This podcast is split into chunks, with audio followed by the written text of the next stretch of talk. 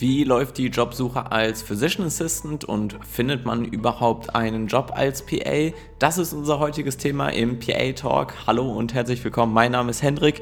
Ich spreche heute mit Gina. Gina ist Physician Assistant und hat ihr Studium kürzlich beendet und erzählt, wie sie die Jobsuche wahrgenommen hat und was ihr wirklich geholfen hat. Viel Spaß mit der Folge. PA Talk, der Podcast für Physician Assistants. Ja, hallo, heute zu dieser Folge mit Gina. Schön, dass du da bist, Gina. Hallo. Wir wollten heute darüber sprechen, wie es ist, als Physician Assistant dann auf Jobsuche zu gehen. Und du bist jetzt gerade ganz frisch in den Job gestartet, oder? Ja, genau. Ich bin jetzt seit November im Job und ähm, habe mich jetzt seit, also Juni hatte ich mich beworben. Genau. Okay. Also das heißt, du hast so circa zwei, nee, eher drei Monate vor Abschluss deines Studiums irgendwie dich um diesen Bewerbungsprozess gekümmert. Ähm, hattest du irgendwie Angst davor oder äh, wie war so deine Einstellung dazu? Nee, gar nicht. Also ich bin das ganz entspannt erstmal angegangen, erstmal geguckt, was ich überhaupt machen möchte und dann langsam schon mal meine Bewerbungsunterlagen vorbereitet und dann ich glaube, im Juli dann die ersten losgeschickt. Ja. Hat, hattest du eine Fachabteilung, wo du gesagt hast, da will ich auf jeden Fall hin oder hast du dich auf mehreres beworben? Also ich war mir am Anfang gar nicht sicher, ähm, in welche Fachabteilung ich unbedingt möchte. Mhm. Deswegen habe ich erstmal geguckt, was mich an sich interessiert und ähm, was dann auch in der Nähe ist. Ähm, ausgeschriebene Stellenabteilung, da waren gar nicht so viele bei, die mich in der Nähe interessiert haben dann habe ich einfach noch ein paar Initiativbewerbungen versendet und ja, das hat auch alles gut geklappt. Ähm, du hast gerade schon angesprochen, du hast dich dann vor allem viel initiativ beworben. Ähm, an wen hast du dann da so die E-Mails geschickt? Oder hast du das per Post gemacht? Nee, also ich habe das schon per E-Mail gemacht und ähm, habe dann halt erstmal geguckt, welche Fachabteilungen mich in der Nähe interessieren. Zum Beispiel ähm, in Dienstlaken war halt auch gar nichts ausgeschrieben, habe mich dementsprechend an in Krankenhäusern in der Nähe, in der Inneren zum Beispiel beworben und ähm, kam auch immer eine Rückmeldung auf meine Bewerbung, obwohl da halt auch nichts ausgeschrieben war. Und Ach, cool. ähm, in der Notaufnahme habe ich mich beworben. Und sonst nur eine ausgeschriebene Stellenabteilung. Ja, hauptsächlich initiativ. Und das waren dann immer an äh, Chefärzten oder an wen hast du die E-Mails versendet? Ja, dann ähm, ans Sekretariat meistens oder ja. an Chefärzte, Ärztin. Okay, das ist auf jeden Fall cool, dass du da eine Rückmeldung bekommen hast. Also ich weiß noch, als ich mich vor jetzt knapp viereinhalb, fünf Jahren ähm, beworben habe, ich habe extrem schlecht irgendwie Rückmeldungen bekommen. Also ähm, teilweise sogar auf ausgeschriebene Stellen habe ich äh, mal sechs, sieben Monate lang erst bis zu irgendeiner Rückmeldung. Das war echt extrem. Ähm, also ich war, oh, Entschuldigung, ich war auch teilweise sehr überrascht, weil ich mich ja auch zum Beispiel in ähm, so in der Praxis beworben habe, wo ich auch nicht dachte, dass die das Berufsbild unbedingt kennen und so. Habe dann noch eine kurze Berufsbeschreibung, was ich da machen könnte, hinzugefügt und selbst die haben auch recht schnell geantwortet. Das ging eigentlich ganz gut. Also auf jeden Fall schon mal ein sehr gutes äh, Bewerbungserlebnis. Das freut einen ja schon mal. Mhm. Was für Unterlagen hast du dann da so eingereicht? Also Lebenslauf, Anschreiben oder du sagtest jetzt gerade noch ganz speziell so eine Tätigkeitsliste? Ja, genau. Also Anschreiben, Lebenslauf, ähm, ja, viel mehr eigentlich auch gar nicht. Dann auf Nachfrage noch die Unterlagen nachgereicht. Und ähm, je nachdem, wo ich mich beworben habe, wenn mir nicht ganz klar war, ob die äh, das Berufsbild so gut kennen, dann kurz, was ich in der ähm, kurze Beschreibung, was ich da machen könnte. Also auf jeden Fall ähm, total wichtig und ähm, gebe ich auch gerne als Tipp mit, ähm, weil ich es glaube einfach sehr, sehr wichtig ist für Leute, die eben das Berufsbild eben noch nicht so kennen oder vielleicht nur aus anderen Fachabteilungen, dass man nicht immer nur sagt, ähm, was man irgendwie selbst gemacht hat, sondern wo halt auch das Potenzial äh, beziehungsweise das Aufgabengebiet dann in der Abteilung liegt, äh, wo man sich bewirbt. Also und natürlich Zeugnisse noch angehangen, direkt. Ja, also von ganz normal Schule und äh, Hochschule dann? Ja, genau. Also Hochschule hatte ich ja bis dahin noch nicht, aber dann, Ja. genau. Okay. Ähm, du hast ja während des Studiums wahrscheinlich auch eine Kooperationsklinik gehabt, in der du jetzt so deine Praktika absolviert hast. War das eine Option für dich, dass du dort bleibst? Nee, also es ist zwar, also natürlich sagen immer alle nach dem Studium, melden sie sich, ähm, wir gucken, ob wir einen Platz für sie finden, aber dann irgendwann, man ist halt die Studentin gewesen, dann möchte man auch mal nicht als Studentin assoziiert werden. Okay. Also sehe ich tatsächlich ich. auch so, man, ähm, man hat immer so das Gefühl, ah, das wäre ja super, wenn man hier bleibt und dann hat man wahrscheinlich schnell eine sichere Stelle und man kennt schon vieles und ähm, so war auch absolut mein Gedanke und ich habe mich damals auch in meiner Kooperationsklinik am Ende des Tages sogar noch da beworben, obwohl ich da zum Schluss vor allem gar nicht mehr so zufrieden war und das sehe ich auch ähm, so nachträglich als ein großer Fehler an. Ähm, weil ich dann, ich wurde eh abgelehnt, äh, beziehungsweise es wurde keine Stelle dafür geschaffen und ich habe mich dann woanders beworben. Ähm, und da habe ich dann halt auch eben schnell gemerkt, es ist gar nicht schlecht.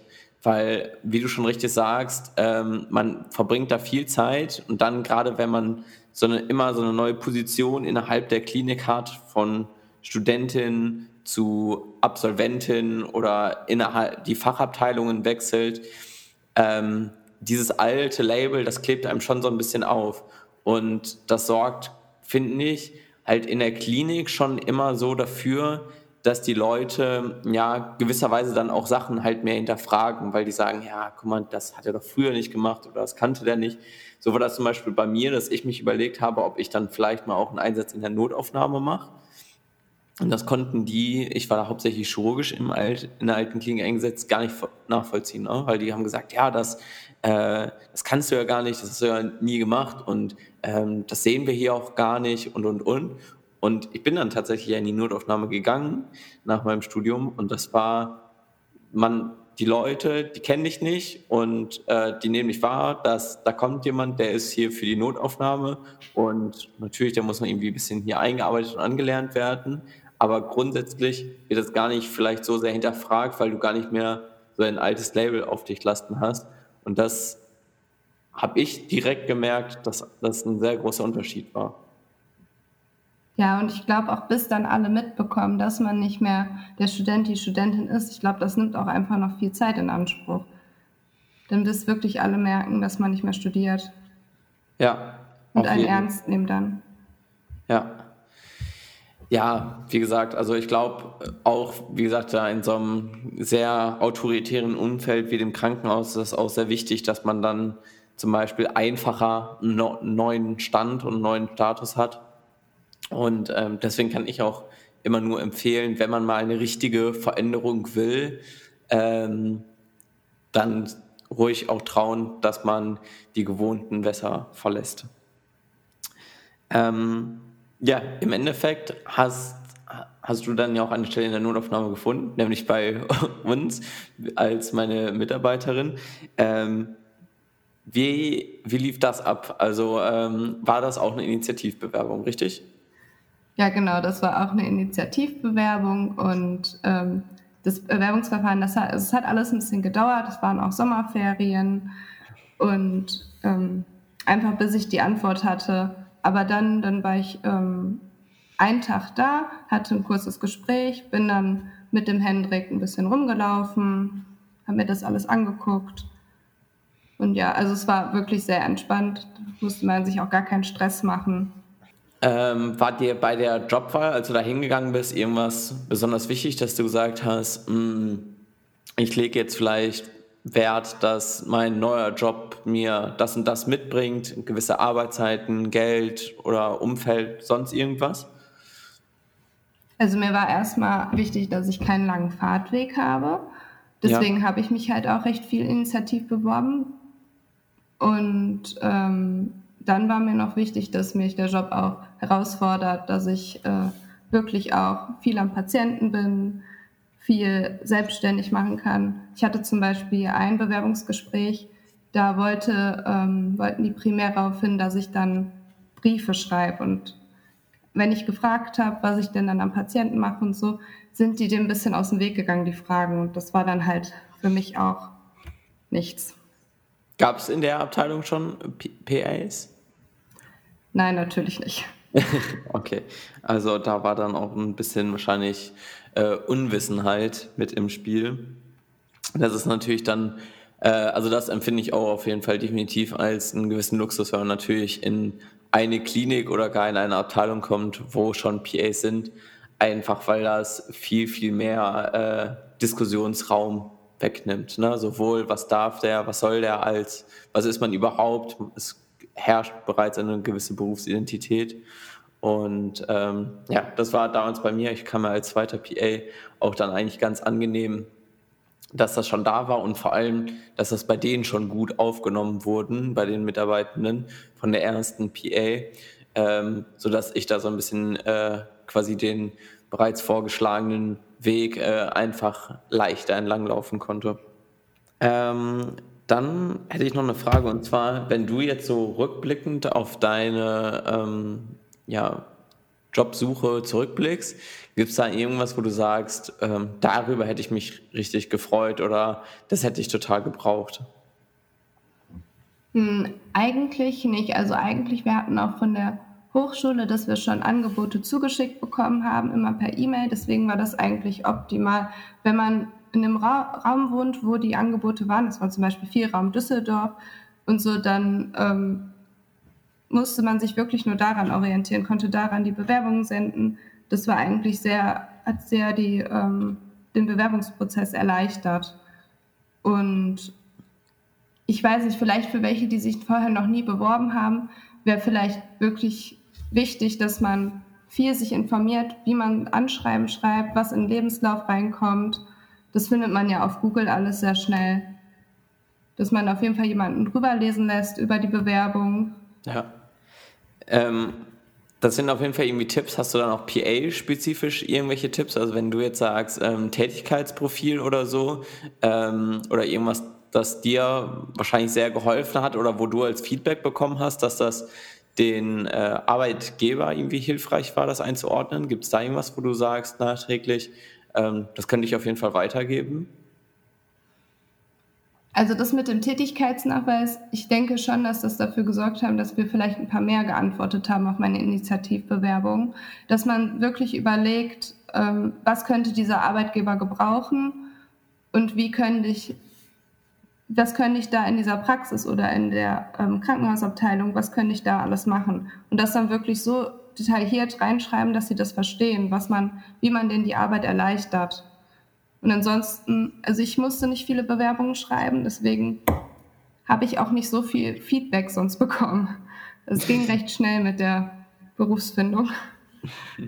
Das ist auf jeden Fall echt gut. Also ähm, ich weiß auch, dass ja, viele PAs immer irgendwie Angst haben, dass sie ja am Ende, dass die Jobsuche sehr schwierig wird oder ähm, ja, dass man im ähm, Worst-Case-Szenario sogar ohne Job dasteht.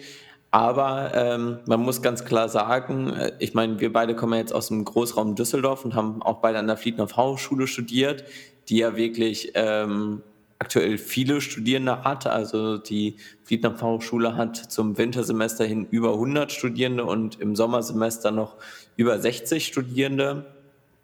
Und da hat man ja auch immer gedacht, uh, okay, erreicht man da jetzt irgendwann, dass die Kliniken sagen, nee, so viel PAs brauchen wir nicht mehr.